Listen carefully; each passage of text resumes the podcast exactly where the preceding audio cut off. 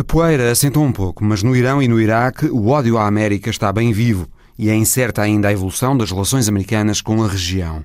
Temos a análise do especialista da Antena 1 em assuntos do Médio Oriente, José Manuel Rosendo, e da politóloga iraniana Gonchat Azmini. That it would probably be best for any foreign personnel to withdraw from the area because it's dangerous and anything can happen. Também nesta edição, os fogos na Austrália e as alterações climáticas por dois peritos internacionais em catástrofes e aquecimento global, Scott Knowles e Dipesh Chakrabarti. Australia had very bad fires in 2003 and the city I love, Canberra, because Canberra has many bush and all those nature spots I used to love were destroyed. And I became very sorry. So out of that sense of grief, I asked people, why is it happening? And then I discovered climate change. É Visão um Global, bem-vindos.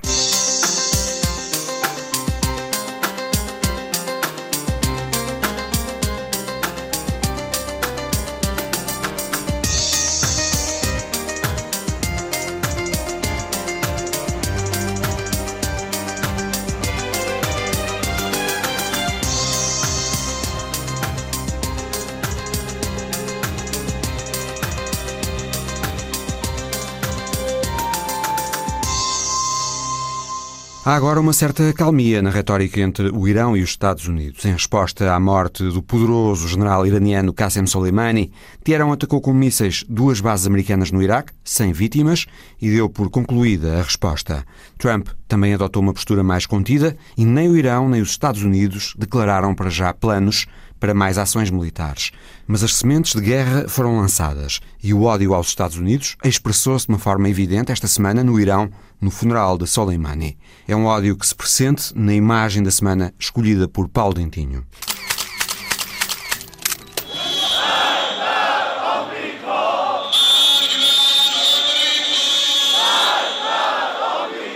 Milhares de pequenos pontos para tantos milhares de pessoas e temos a base onde se compõe a imagem desta semana.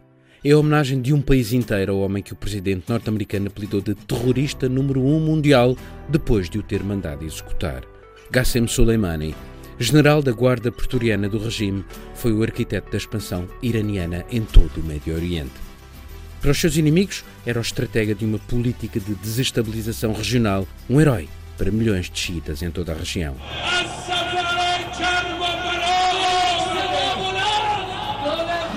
A perspectiva conta. Soleimani simbolizava para os iranianos a afirmação do seu país como potência regional, o orgulho xiita a impor-se do Iraque ao Líbano, passando pela Síria e Iémen. A sua morte ocorre dois meses após uma vaga de protestos reprimida violentamente em todo o país pelas forças que ele próprio esfiava, os guardas da Revolução. Os iranianos insurgiam-se nessa altura sob o peso de uma economia a asfixiar, esmagada pelas sanções norte-americanas, mas também contra a corrupção e a incompetência das autoridades. Paradoxalmente, é agora esse mesmo povo que se junta às autoridades para celebrar o herói morto, porque a execução de Soleimani acabou por servir de socorro providencial à República Islâmica para recuperar uma legitimidade que estava a perder junto de largos setores da sua população. E o espelho disso está contido nesta imagem do caixão do general na Praça da Revolução Islâmica em Teherão, rodeado por muitos milhares de pessoas.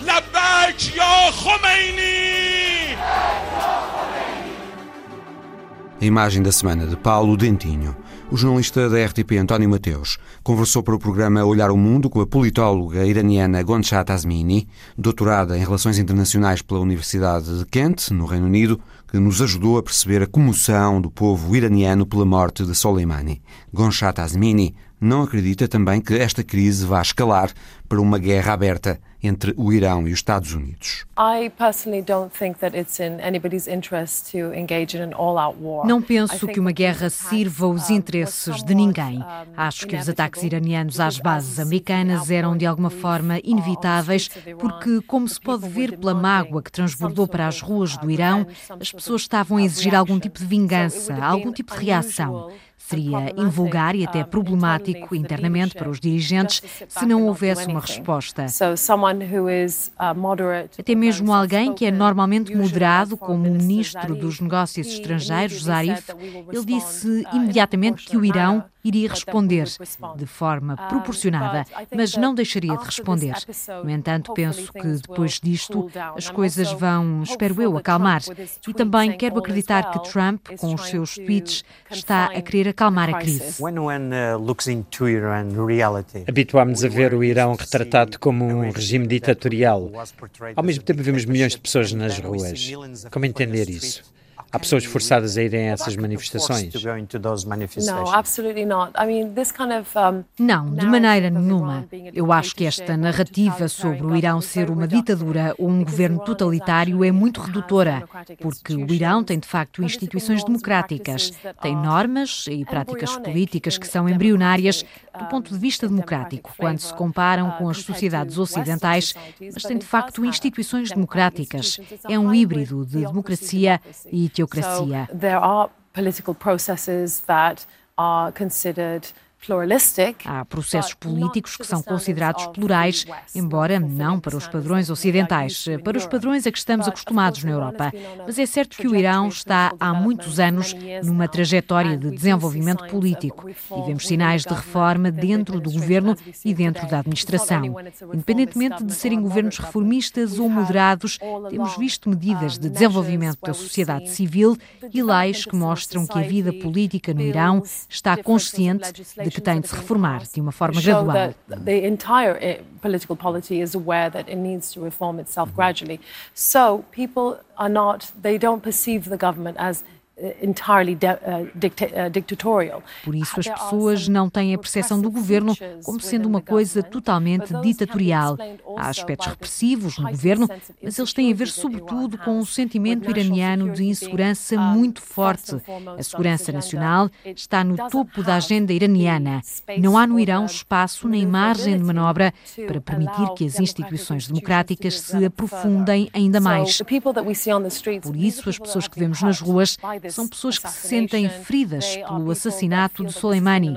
Sentem que foi o povo iraniano que foi diretamente atingido e não só o regime ou o Estado ou o próprio general Soleimani. É um sentimento genuíno de dor coletiva, de luto coletivo por terem perdido uma figura tão colossal na política iraniana. Uh, o Irão vinha assistindo nos últimos tempos a enormes manifestações contra o governo. O país parecia dividido em fações. O assassinato de Soleimani teve um efeito perverso para os Estados Unidos nesse sentido.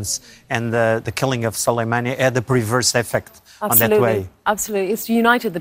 Completamente. Uniu as pessoas. Vimos imagens no Irão de mulheres completamente cobertas pelo deixador, abraçadas a outras mulheres muito mais jovens de aspecto europeu, com maquilhagem e bem penteadas, partilhando juntas a dor e a mágoa pela morte de Soleimani. São, não digo classes, mas dois tipos diferentes de culturas ou subculturas da sociedade iraniana que agora se juntam.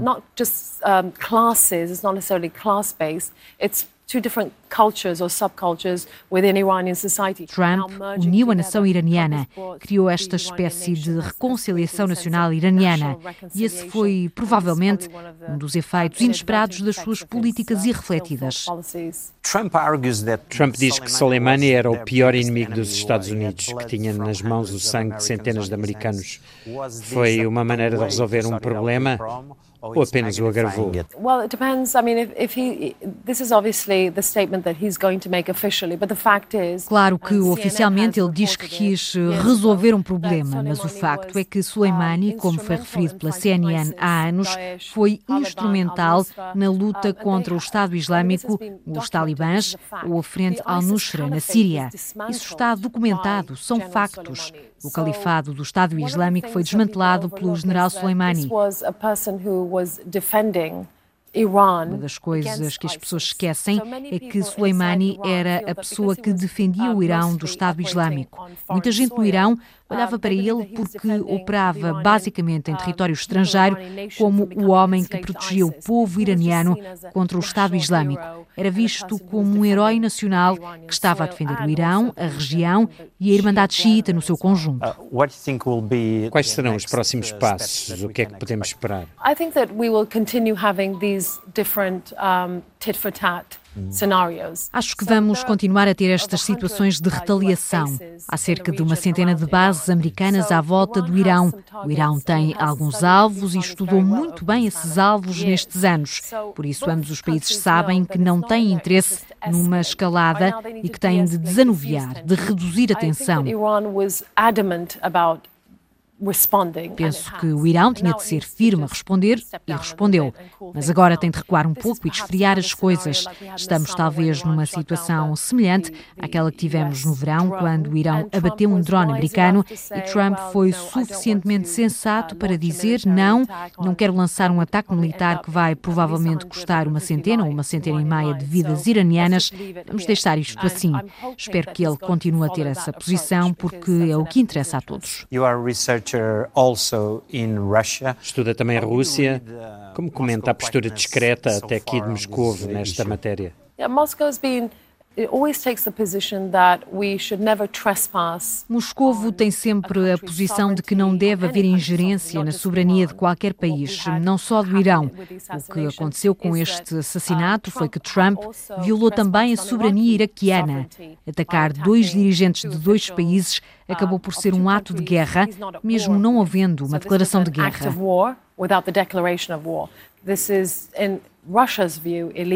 Na opinião da Rússia, isto é ilegal.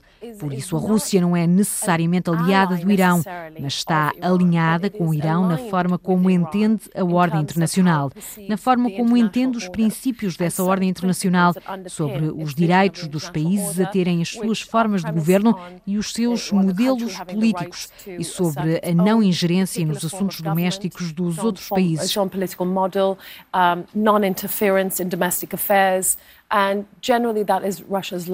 Esse é normalmente o posicionamento russo. Por isso, tomou uma posição condenando o assassinato e vai continuar a fazê-lo. Mas não se vai deixar arrastar para nada. Não vai ajudar militarmente o Irão se este conflito escalar. Deixa-se ficar sempre nas margens, porque, em princípio, partilha as mesmas ideias do Irão acerca da hegemonia americana na região e de como ela tem de ser contrabalançada, criando para isso novas ordens dentro da ordem. Mas, em caso de conflito, haverá sempre uma retração. A Rússia não se quer deixar arrastar em caso de escalada. Quando olhamos para o acordo nuclear que foi obtido a nível internacional em 2015 e que Trump depois recusou. Acho que foi a coisa mais disparatada que ele fez. Criou as bases para o que estamos a ver agora rasgou um acordo multilateral internacional que foi trabalhado ao longo de muitos anos com muitos participantes e signatários. Trabalhou-se muito para uma reaproximação, para a reintegração do Irão na economia internacional e os efeitos dessa imprudência de Trump estamos a vê-los agora. Por causa do seu ego, fez descarrilar uma coisa que era do interesse do Irão e dos Estados Unidos e também de interesse regional e global been in both Iran and the United States' interests, mm. and also to, uh, within the region and globally. Iran could have been engaged. O Irão devia ser integrado em vez de ser isolado ou marginalizado. O que temos agora são os efeitos secundários das políticas de Trump. O Irão está unido e a América vai acabar por ter de sair do Iraque, o que vai dar mais poder ao Irão. which as políticas de Trump foram irrefletidas desse ponto de vista. Acho que neste momento as emoções estão tão inflamadas, há tanto rancor e tanto fervor, que será talvez melhor para todo o pessoal estrangeiro sair daquela zona, porque é perigoso e tudo pode acontecer. Há muita raiva, muito ressentimento e azedume, quer no Iraque, quer no Irão.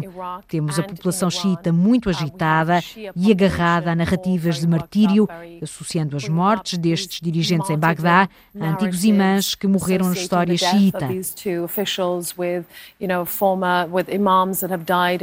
in Shia history. This is all very é tudo muito potente, por isso diria que será mais seguro para todo o pessoal militar estrangeiro sair para já daquela região, sobretudo do Iraque. Politóloga iraniana Gondchat Azmini, ouvida por António Mateus, do programa da RTP Olhar o Mundo. José Manuel Rosendo, Gondchat Azmini deixa-nos a pensar se será aconselhável manter os 30 militares portugueses que estão no Iraque. Deixa, uh, e diz que é melhor retirarem, não é? Uhum. Uh, eu acho que ainda estamos numa fase muito precoce, ou seja, a NATO anunciou a suspensão das ações de formação, houve alguns países que reposicionaram militares, nomeadamente no Kuwait, uh, houve outros que reafirmaram que querem continuar e que não vão sair. Como ouvimos também o nosso Ministro da Defesa disse que ainda é um momento para esperar, mas que a decisão é soberana e, portanto, Portugal, se quiser, retira os nossos 34 uhum. militares no, no Iraque.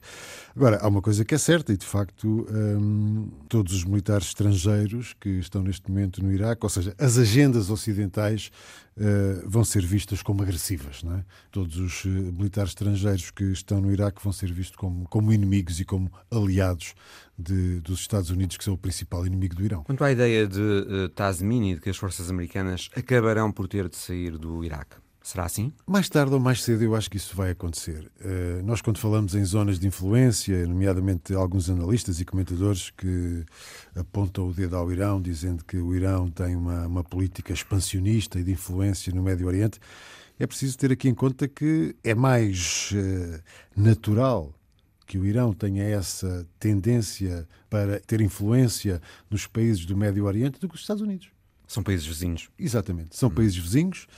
A questão religiosa é importante. Há ali uma região do Médio Oriente que tem grande percentagem de população xiita. É até uma para... questão de defesa nacional, como ouvimos eh, Gonçalo Azmini referir, por exemplo, o papel que Soleimani teve para travar o Estado Islâmico, para que o Irão não, não fosse vítima, digamos, do Estado Islâmico, não é? E mais uma vez podemos pôr aqui em confronto essa posição de defesa da, da, da, segurança e da soberania, por um lado o Irão, por outro lado os Estados Unidos. Os Estados Unidos, aliás, hoje em dia, na política internacional, diz-se muito, uh, ouvimos os nossos governantes dizerem isso, que a nossa segurança e a nossa defesa não estão apenas nas nossas fronteiras, estão muito para além disso. Não é? Esse é um dos argumentos que leva a que uh, os Estados Unidos e outros países da NATO, por exemplo, estejam, nomeadamente no Médio Oriente e noutros, noutros pontos do mundo. Então, e o que dirá o Irão, que tem esses problemas logo ali ao atravessar a fronteira física, não é? Portanto, lá está, é, é tal legitimidade Uh, e tudo depende às vezes da perspectiva e do lado em que nos colocamos, não é? Mas se quisermos ter uma avaliação distanciada, não é? Olhando para os protagonistas em pé de igualdade, vamos perceber que se calhar os argumentos não podem valer só para um lado, devem valer também para o outro lado. Há a pressão dos iraquianos e dos iranianos agora para que os americanos uh, saiam da região, mas uh, admite-se que possa haver pressão contrária por parte dos países aliados dos Estados Unidos na região. Israel, Arábia Saudita, Emirados Árabes Unidos também, a pressão contrária, ou seja, para que não saiam. É natural que isso aconteça. O Médio Oriente está à procura de uma, como é que eu ia dizer, de uma redefinição. Mas isto não é de agora, portanto, é desde, é? desde a queda do, do Império Otomano é, que, que, digamos assim, há ali, há ali um sentimento de alguma orfandade por parte de alguns povos que estão integrados em fronteiras que são fronteiras que não são naturais em função da, da etnia, da religião, etc. São fronteiras, uh, enfim, que foram traçadas, como se costuma dizer, a régua e esquadra, que, portanto, não correspondem uh, aos interesses dos povos que acabam por estar dentro dessas, dessas fronteiras. E há ali um, um sentimento de, de, orfandade, sobretudo do, do mundo árabe. Esse sentimento de orfandade uh, fez com que alguns países tomassem vias diferentes, opções diferentes. Temos países que são aliados dos Estados Unidos, temos outros que não querem nada com os Estados Unidos, não é?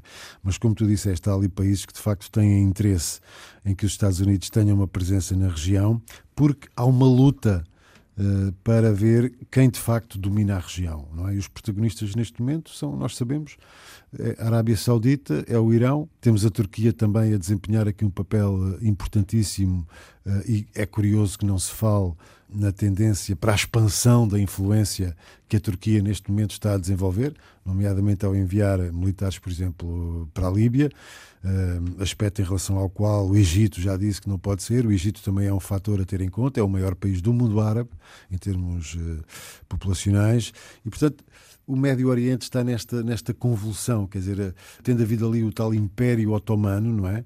que praticamente tudo definia e, e, traçava as linhas de orientação. Agora não há uma linha de orientação comum e, portanto, como que eh, as peças ainda, ainda estão. Só, só que é um ajuste de décadas, não é? Mas há, há, uma série de décadas que todas estas peças estão à procura ali de, de, um encaixe para ver se como é que vão funcionar. Agora há um desanuviamento, mas uh, também se sente de certa forma que uh, o anti-americanismo na região se reforçou depois de tudo o que aconteceu. Podemos continuar a assistir a mais ações, nomeadamente por via indireta?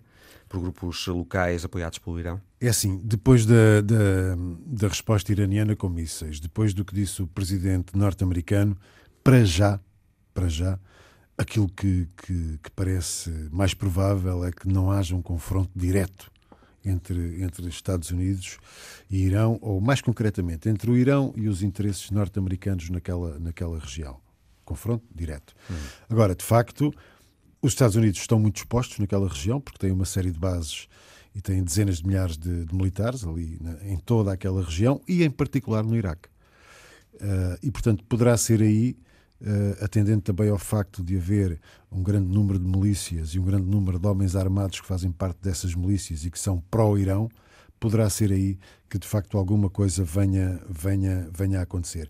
E os Estados Unidos estão expostos, eu presumo até que uma das das, das, das linhas de força que terá levado o presidente dos Estados Unidos a adotar esta posição de não responder ao ataque com mísseis iranianos foi precisamente a noção, alguém deve ter feito ver a Donald Trump, que há cerca de 5 mil homens só, uh, norte-americanos só no Iraque, e que no caso de uma, de, um, de uma resposta direta dos Estados Unidos ao Irão... Isso talvez esses, pudesse esses ser deitar homens, gasolina para a fogueira. Exatamente, e esses 5 mil homens iriam ficar eh, muito expostos e numa situação de grande fragilidade, obviamente, eh, atendendo à, àquilo que eu disse, que é ao elevado número de combatentes pró-iranianos que estão neste momento no Iraque. Apesar da Câmara de Representantes eh, norte-americana ter aprovado uma resolução que impõe uma autorização do Congresso para qualquer conflito com o Irão, exceto em caso de ataque iminente aos Estados Unidos, Donald Trump continuará a ter as mãos livres para um, atuar da forma que quiser neste caso, não é? Sim, continuará a ter, até porque se essa, essa proibição, digamos assim, entre aspas, um é dia. simbólica. Para já é simbólica, uhum. mas mesmo que ela um dia se venha a concretizar, eu presumo que ainda vai demorar algum tempo, não é? Estes processos normalmente demoram, demoram algum tempo. Uh, seja como for, se esta questão chegar à Câmara, um, ao Senado, uh, o Partido Republicano tem, tem a maioria e, portanto, não vejo que, que isso possa ser aprovado. Mas, de facto, Donald Trump, para já, tem as mãos, tem as mãos livres. Obrigado. Poucas horas depois do ataque iraniano às duas bases americanas no Iraque, um avião comercial ucraniano caiu, logo após ter descolado do aeroporto de Teherão. Morreram as 176 pessoas a bordo. O Irão começou por recusar que o aparelho tinha sido atingido por um míssil iraniano, mas as evidências que sustentavam essa tese eram tantas, José Milhazes, que não havia volta a dar. O Irão eh, já veio, entretanto, assumir que o aparelho foi atingido acidentalmente por um míssil quando passava por uma zona considerada militarmente sensível. Claro, eh, aqui não havia volta a dar. O, o, o Irão estava encurralado, digamos, por provas cada vez mais evidentes que o avião não caiu por questões técnicas, mas porque alguém disparou, não se sabe ainda quantos mísseis, porque se fala em mísseis, mas talvez fala-se, talvez sejam dois. E... Surpreendeu-te, ainda assim, a rapidez com que o Irão veio assumir a responsabilidade pelo que aconteceu? Quer dizer, o Irão podia ter, eh, digamos, esticado mais a corda, eh, a corda mas eh, não é muito, não era muito conveniente para o Irão estar a fazer isso perante provas tão evidentes porque nós ainda, ainda não se sabe todas as provas que os americanos recolheram e os canadianos recolheram e outros serviços uh, secretos e entregaram, por exemplo, ao presidente da Ucrânia, ou, ou eh, esses, porque o presidente da Ucrânia já veio dizer no, no sábado de manhã que tinham elementos para uh, uh, afirmar que o avião uh, tinha sido abatido. Há também fotografias eh, de restos eh, do, do míssil do, do, que... míssil de fabrico russo. Que atingiu o avião, Exa é? exata, Exatamente. Há também a salientar um ponto que é a Rússia, neste processo, porque a Rússia está muito envolvida naquela área e podia estar, eh, digamos, a puxar eh, pelo, pelo Irão. A dizer, pá, não foram mísseis iranianos, não foram. Uh, uh, uh, isto foi uma questão técnica, não. Moscovo manteve-se em silêncio, ou, ou, seja, ficou a aguardar os resultados. O que significava que Moscovo não tinha provas, porque Moscovo deve também ter elementos, que refutassem a tese do, do míssil ou dos mísseis. Daí que, nesta situação, o, o, o, eu acho que o Irão, do ponto de vista político e diplomático, tomou a melhor das medidas, que foi reconhecer imediatamente que tinha havido um erro, e agora, como disseram os dirigentes do, do Irão, vão tirar conclusões. As conclusões mais óbvias vai ser, certamente, mudanças no comando militar, nas forças de defesa antiaérea uh, e até uh, uh, em cargos mais altos, porque alguém tem que ser responsabilizado por este problema. O Irão já o assumiu que hum, alguém terá de ser punido. Querá, claro, porque o Irão aí não vai reconhecer que os mísseis foram disparados por alguém que não se sabe. Quer dizer, aqui vão ter que haver, que isso é muito importante neste caso, responsáveis diretos que certamente irão ser uh, uh, punidos pelas autoridades iranianas e afastados dos, dos seus cargos. E houve outra coisa que o Ayatollah Ali Khamenei disse, foi que, hum, uma vez apurada, toda a verdade uh, deverá ser, uh, deverá ser do conhecimento de todos, deverá ser do conhecimento público. Ora, ora está mais que uh, mais uma prova uma vontade de, que... de transparência exato, absoluta. Exato, transparência absoluta. Isso até é uma forma de proteger o próprio Irão das críticas que poderiam ser feitas também é uma forma de prevenir possíveis sanções dos Estados Unidos. Porque os Estados Unidos agora têm mais um argumento que os Estados Unidos podem utilizar uh, no aumento de sanções a, Para a mais Teherão. sanções ainda. Mais sanções ainda. Portanto, o, o Irão quererá pôr rapidamente toda esta questão em pratos limpos, digamos assim, para continuar na mesma lógica de comportamento sensato uh, na atual disputa com os Estados Unidos? Eu, eu acho que sim, e até não excluo a possibilidade de este acontecimento poder dar origem ao início de contactos mais sérios e entre Teherão e Washington no sentido de, eh, não diria normalizar as relações, mas no sentido de começar a resolver os problemas existentes em termos bilaterais e em termos multilaterais naquela região. Entretanto, depois das autoridades iranianas terem reconhecido ao fim de três dias que o avião ucraniano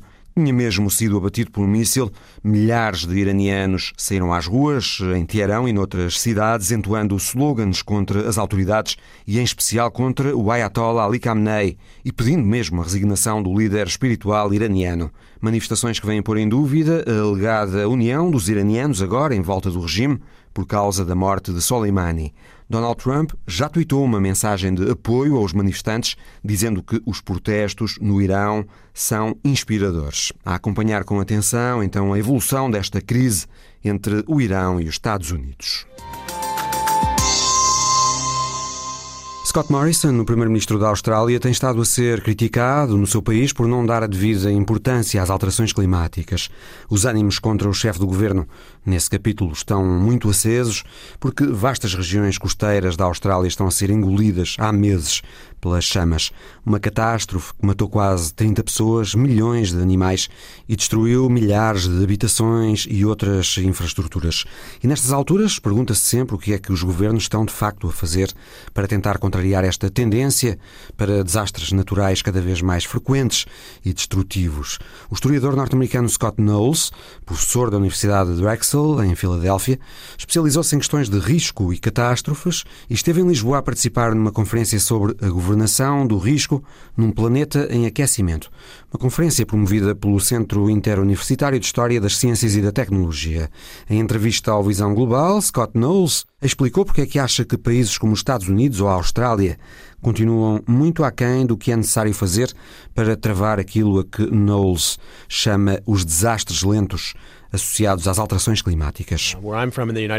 No meu país, os Estados Unidos, os desastres lentos são, nos casos, a desertificação e noutros o contrário. Demasiada água, com estações das chuvas mais longas. Podemos até não ter, durante um período, nenhum incêndio florestal, nem nenhuma grande inundação. Mas as condições de base para que possa surgir um novo incêndio ou uma nova inundação, ainda mais destrutivos do que os anteriores, vão se agravando. E é isso, um desastre lento. É esse processo de mudança que sobrecarrega a sociedade durante um longo período. Infelizmente, continuamos a focar-nos apenas nos desastres que vão acontecendo e não no processo que lhes dá origem. Há exemplos de boa governação para desastres e prevenção de desastres? Falo de incêndios, inundações, mas também desses desastres lentos de que fala? Exemplos de boa governação no que respeita a desastres lentos, diria que quase sempre têm origem ao nível comunitário. Comunidades que assumem a responsabilidade pela resposta às alterações climáticas nas suas próprias regiões, porque são elas que são diretamente atingidas, são as que sofrem com os fogos, com as inundações e com as variações climáticas nos sítios onde vivem. Está a acontecer muita coisa a esse nível local? Menos do que eu gostaria Estados Unidos. Mas mesmo assim, as ações mais importantes têm tido origem, muitas vezes, em organizações locais comunitárias que se juntam a grupos científicos ou que trabalham em conjunto com organizações de cientistas socialmente empenhados ou com a Greenpeace. Às vezes até se associam à indústria, por vezes mesmo ao setor dos seguros, para obterem informação que de outra forma não conseguiriam ter, como mapas ou relatórios sobre o tipo de riscos que enfrentam. Quando estão na posse dessa informação, essas organizações locais tentam influenciar as leis do território, como é que a terra deve ser usada, por exemplo. Essa é a coisa mais importante que as pessoas podem fazer para se prepararem para os desastres, rápidos ou lentos. É estarem conscientes do que é a sua história local, em termos do uso que é feito da terra e da água. E consegue dar algum bom exemplo no mundo da gestão que é feita a nível governamental? A esse nível, dou-lhe alguns exemplos. Primeiro, um sítio grande, como Nova York. Em Nova York, na administração de Michael Bloomberg, encararam de forma muito séria o problema das alterações climáticas e da subida do nível dos mares. Eles prepararam-se para a hipótese de um furacão atingir a cidade e envolveram todos os bairros de Nova York na criação de um plano de ação para as alterações climáticas.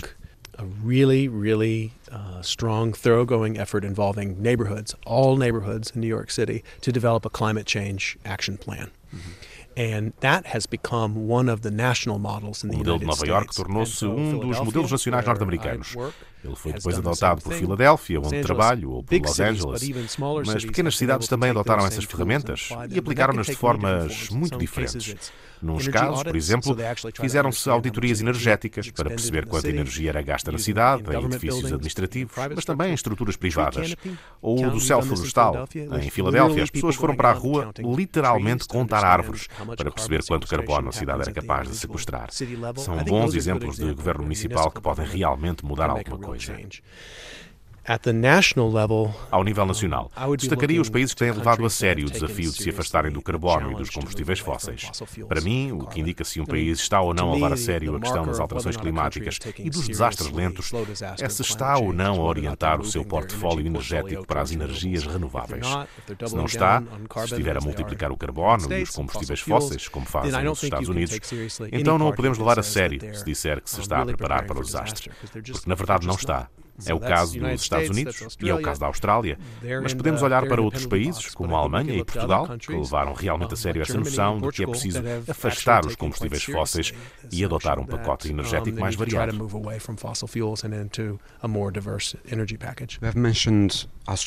Mencionou a Austrália e acha que o que está a acontecer na Austrália, com todos aqueles incêndios, mortes e destruição, pressiona o Primeiro-Ministro Scott Morrison a fazer mais no combate às alterações climáticas? Ele tem sido criticado por não fazer o suficiente.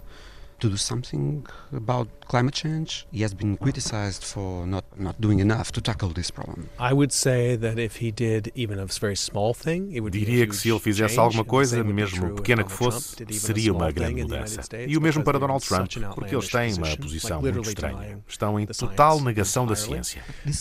Mas estes fenómenos extremos pressionam os políticos. Sim, mas ao mesmo tempo eles têm ferramentas poderosas com que podem reparar os estragos.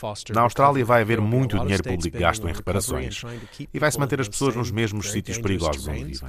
Acho que o importante é vermos se vai haver ou não, durante o próximo ano, na Austrália, uma discussão séria sobre a atribuição de recursos para tirar as pessoas das zonas perigosas onde vivem. E a prova dos nove será se o governo australiano vai ou não financiar a investigação sobre o clima para perceber quais são realmente os riscos das alterações climáticas no país.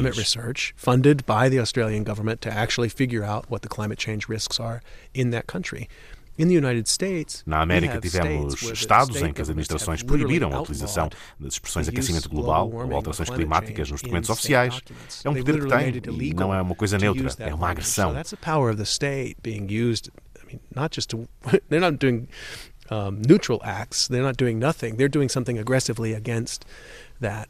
Para perceber se vai ou não haver mudanças nos Estados Unidos e na Austrália, não olharia para as respostas que são dadas a cada desastre em concreto. Depois do furacão Katrina, nos Estados Unidos, toda a gente disse durante o ano seguinte que aquilo ia finalmente acordar os políticos. E a verdade é que, passado um ano, estava tudo na mesma. O facto é que as indústrias, o imobiliário, a finança, as petroquímicas, são extraordinariamente poderosas e influentes ao nível da política nacional, na Austrália e nos Estados Unidos. E vão continuar a sê-lo. Diz que as pessoas hoje na América preocupam-se com o que pode acontecer, porque os Estados Unidos assassinaram o general iraniano Qassem Soleimani, mas depois preocupam-se pouco ou nada com os desastres que atingem a América. Que desastres deviam preocupar mais os americanos? That American people should uh, worry more? Penso que é justo dizer que desastres de vários tipos estão hoje muito mais presentes do que nunca na vida dos americanos. E isso por razões muito específicas. A razão mais importante tem a ver com as zonas onde as pessoas vivem. A partir dos anos 40 do século XX, os americanos mudaram-se para sítios onde não viviam antes. Passaram a viver em cima de falhas sísmicas, em zonas de inundação, em florestas. Vivem em sítios onde vão ter de enfrentar desastres de uma forma regular. Periodic disasters. Mm. And Why do they live there? E por que é que vivem nessas zonas? Porque construir casas é muito importante para o desenvolvimento económico. O motor económico dos Estados Unidos tem muito a ver com o financiamento do imobiliário. Mudamos da pior maneira nos Estados Unidos e isto é um fenómeno nacional. Não existe nenhuma região norte-americana que não enfrente um problema deste tipo. As pessoas mudaram-se para a Flórida, para o Texas, para a Califórnia ou para a costa do Golfo do México, que são lugares sujeitos a desastres regulares. E não vamos tirar as pessoas desses sítios. Portanto, o problema é como vamos adaptar-nos a uma vida sujeita aos desastres. E as pessoas têm consciência do risco que é viver nessas áreas? Têm consciência disso, mas há fatores psicológicos muito poderosos que levam as pessoas a subestimar os riscos ou a pensar que se forem vítimas de uma grande inundação, tão cedo não passarão por outra. Há também um fator muito poderoso que tem a ver com o instinto de sobrevivência ao desastre. É uma coisa cultural. As pessoas pensam, por exemplo, costumamos ter aqui inundações ou fogos. É normal. Mas a realidade é que com as alterações climáticas, essas coisas a que se habituaram no passado, vão agora ser muito piores. As pessoas podem ter resistido a tempestades, inundações ou fogos no passado, como vimos aqui em Portugal em 2017, mas o passado não é bom conselheiro neste capítulo e isso preocupa-me muito. Os Estados Unidos têm uma política para os desastres ao nível federal? Não, não tem. Temos uma agência federal de gestão de emergências que está sempre sem dinheiro. É uma das agências federais norte-americanas mais pequenas, apesar de lidar com um dos problemas maiores. Os Estados Unidos não têm uma política federal de desastres consistente. Não temos um ministério ou uma agência federal orientada para este problema. Estas coisas normalmente sobram para o nível local. Nas piores catástrofes, vemos sempre, claro, a ajuda humanitária ou a ajuda de emergência, mas sempre a um nível local. Faz parte da história americana darmos muito poder ao nível local. É por isso que, quando me pergunta sobre uma importante ação governamental relativamente a riscos e catástrofes, respondo-lhe com um exemplo local. Nos Estados Unidos, se começamos a ver alguma uma ação contra as alterações climáticas, acredito que ela começa ao nível do bairro ou da cidade, não ao nível do país. If we're going to start to see action on climate change, I believe it starts at the neighborhood level and at the city level, not at the national level. E ao nível dos estados? At the state level, absolutely. Ao nível dos estados, absolutamente. E a boa notícia é que temos assistido a ações importantes na Califórnia, em Massachusetts, em New Jersey, na Pensilvânia e em muitos outros estados. Têm tomado medidas que alguns países também tomaram, leis muito rígidas destinadas a combater os efeitos das alterações climáticas climáticas. Com o tempo, isso pode vir a tomar forma de algo parecido com uma política nacional, mas neste momento, isso é coisa que não existe. O especialista em risco e catástrofes, Scott Knowles. Entretanto, já depois de gravada esta entrevista, o governo australiano, que tem mais três anos de mandato pela frente, rejeitou fazer mais cortes nas emissões de carbono para a atmosfera, alegando que isso iria prejudicar a economia do país, nomeadamente as exportações de carvão e de gás australianos.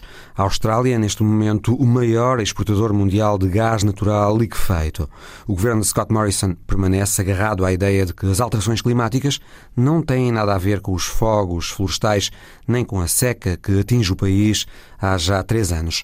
Isto apesar da contestação pública e dos avisos dos cientistas.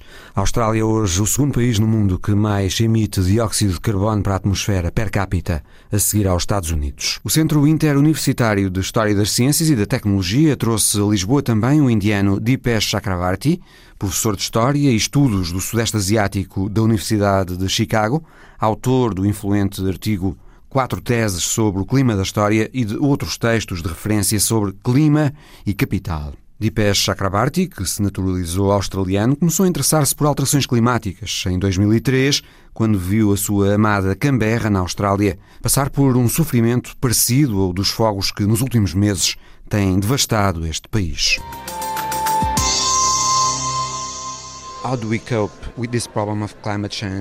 Como é que lidamos com o problema das alterações climáticas quando temos, ao mesmo tempo, uma situação em que as pessoas, no essencial, querem manter os seus estilos de vida muito baseados no consumo? E considerando também que agora ainda há mais gente a querer o mesmo, na China e noutros países. So, first of all, you have to say that it is completely em primeiro lugar, temos que reconhecer que é inteiramente justo os indianos, os chineses ou os africanos quererem o mesmo. Mas, ao mesmo tempo, temos que admitir que talvez seja impossível toda a gente ter esse estilo de vida. Não é fácil resolver, porque as pessoas que querem o mesmo vão sempre, de certa forma, lutar para o conseguir. E, ao mesmo tempo, porque vai sempre aparecer gente a argumentar que apenas temos de mudar as fontes de energia e que podemos ter um capitalismo verde. Portanto, vamos poder continuar a desenvolver-nos simplesmente mudando para as energias renováveis Com melhores tecnologias. É utópico pensar assim? Provavelmente sim, é utópico pensar assim, porque se, por exemplo, olharmos para a quantidade de terra que é necessária para os americanos poderem continuar o mesmo estilo de vida, ficamos sem terra num instante. Vamos precisar de quatro planetas. Por isso penso que, matematicamente, não é possível. Mas é uma ideia tremendamente apelativa, pensar que podemos ter um capitalismo verde. E por isso, até se demonstrar que ela é completamente impossível, acho que vamos continuar a tentá-la. And until it proves absolutely impossible, practically, we will pursue it. É preciso mudar as cabeças? Sim, mas não mudamos as mentalidades sentados no sofá da sala. As mentalidades mudam quando os problemas acontecem. Olhe para a Austrália. Depois destes fogos, será difícil escapar ao debate se as alterações climáticas estão a acontecer ou não. As alterações climáticas que o governo australiano nega. Esse debate vai ser muito mais profundo. As alterações climáticas vão de certeza tornar-se num assunto político mais forte. E isso é porque as pessoas estão a passar pelo problema dos fogos. Quando as pessoas sentem os problemas, esses problemas provocam o debate. Portanto, quando me pergunta se é preciso que as mentalidades mudem, sim, é preciso. Mas isso não acontece da noite para o dia. Acontece quando as pessoas passam pelos problemas. Na Austrália, para já, o Primeiro-Ministro Scott Morrison continua a dizer que não quer baixar as emissões de carbono porque teme os efeitos económicos associados. Exato, é isso que ele diz. Porque a Austrália nos últimos 30 anos nunca teve uma recessão. E isso porque tem andado alegremente a vender carvão à China. E depois a China queima esse carvão e ele volta outra vez à Austrália para ensombrar a vida dos australianos. Portanto, o Primeiro-Ministro continua em modo de negação, assim como os jornais. Os jornais também? Sim, os jornais australianos promovem a ideia de que os fogos têm origem criminosa. Dizem que não são as alterações climáticas, mas sim ações criminosas. Só que a questão é a seguinte: mesmo que haja pessoas a atear fogos, as florestas têm de ter condições para poder arder. A Austrália é um país seco e é seco por causa das alterações climáticas. Eu posso atear um fogo, mas se as condições forem úmidas, o fogo não vai espalhar-se. Hoje até as florestas tropicais ardem e isso é por causa das condições condições da atmosfera, dos mares, das correntes oceânicas. O ar que chega à Austrália não tem umidade. São as alterações climáticas e não faz sentido nenhum negá-lo. Podemos acusar 22 pessoas de atearem incêndios, como fizeram as autoridades australianas, e pôr essas pessoas na cadeia. Mas a grande questão é que essas pessoas só puderam fazer o que fizeram porque existem as condições para isso no país. Seja como for, os australianos estão a passar por uma experiência terrível. E essa experiência vai provocar o debate, vai provocar a mudança e, eventualmente, os australianos vão ter de encontrar maneiras diferentes de viver naquele país. Foi a sua experiência na Austrália que o levou a interessar-se pelo problema das alterações climáticas. Como é que isso aconteceu? I'm a naturalized Australian. Sim, eu naturalizei-me australiano e isso aconteceu porque a Austrália teve incêndios muito violentos em 2003 e a cidade que eu amo, que muitos australianos adoram odiar, mas que eu amo, Canberra, tem muitas áreas verdes. É uma cidade em que, em 10 minutos, você se põe num sítio verde para passear. Muitos desses lugares que eu amo em Canberra foram destruídos pelos incêndios de 2003.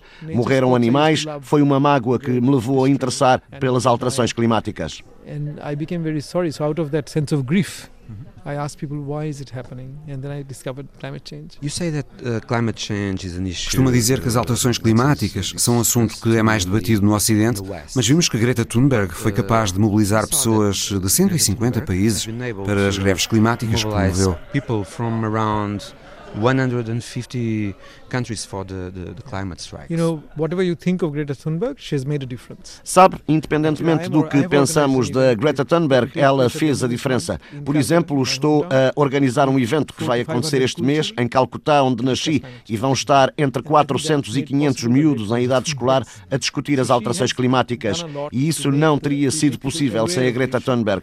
Ela tem feito muito para chamar a atenção para este problema. Em todo o lado? Quase em todo o lado apesar de continuar a dizer que na Índia não é um tema tão importante como devia ser. Mesmo com a Greta Thunberg? Sim, mesmo com a Greta Thunberg. E é por isso que digo que todos, não só Greta Thunberg, todos devemos tentar chegar aos mais jovens. Mas podemos dizer que houve um antes e um depois de Greta Thunberg? De certa forma, sim. Penso que podemos colocar a questão dessa forma. Ela conseguiu muita publicidade em todo o mundo e isso foi bom. Nem toda a gente gosta dela. Tenho ouvido críticas em França, por todo lado. E eu, pessoalmente, também não sou propriamente fã da Greta Thunberg. E porquê? Porque dizer simplesmente aos políticos para resolverem o problema é simplificar o problema. O problema não é fácil de resolver, mas o facto de ela estar a mobilizar as pessoas acho positivo. É bom que ela exista. So I, overall, if you ask me, was it a good thing that Greta Thunberg was there? I said, yes, good. Dipesh Chakrabarti, professor de História e Estudos do Sudeste Asiático da Universidade de Chicago.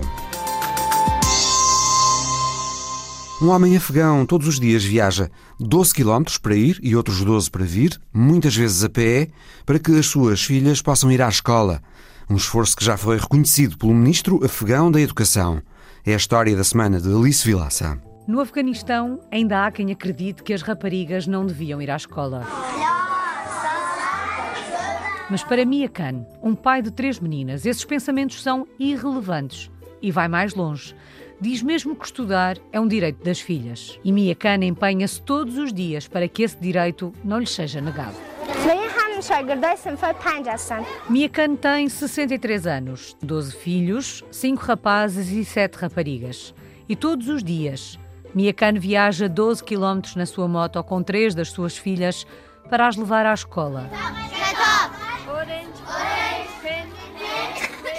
Depois, espera por elas algumas horas até que as aulas terminem e depois os mesmos 12 quilómetros de regresso a casa. Mas a verdade é que, na maioria das vezes, estes 12 quilómetros são percorridos pelos quatro, Khan e as três filhas, de 8, 10 e 12 anos, a pé. 24 quilómetros diários a pé para ir à escola.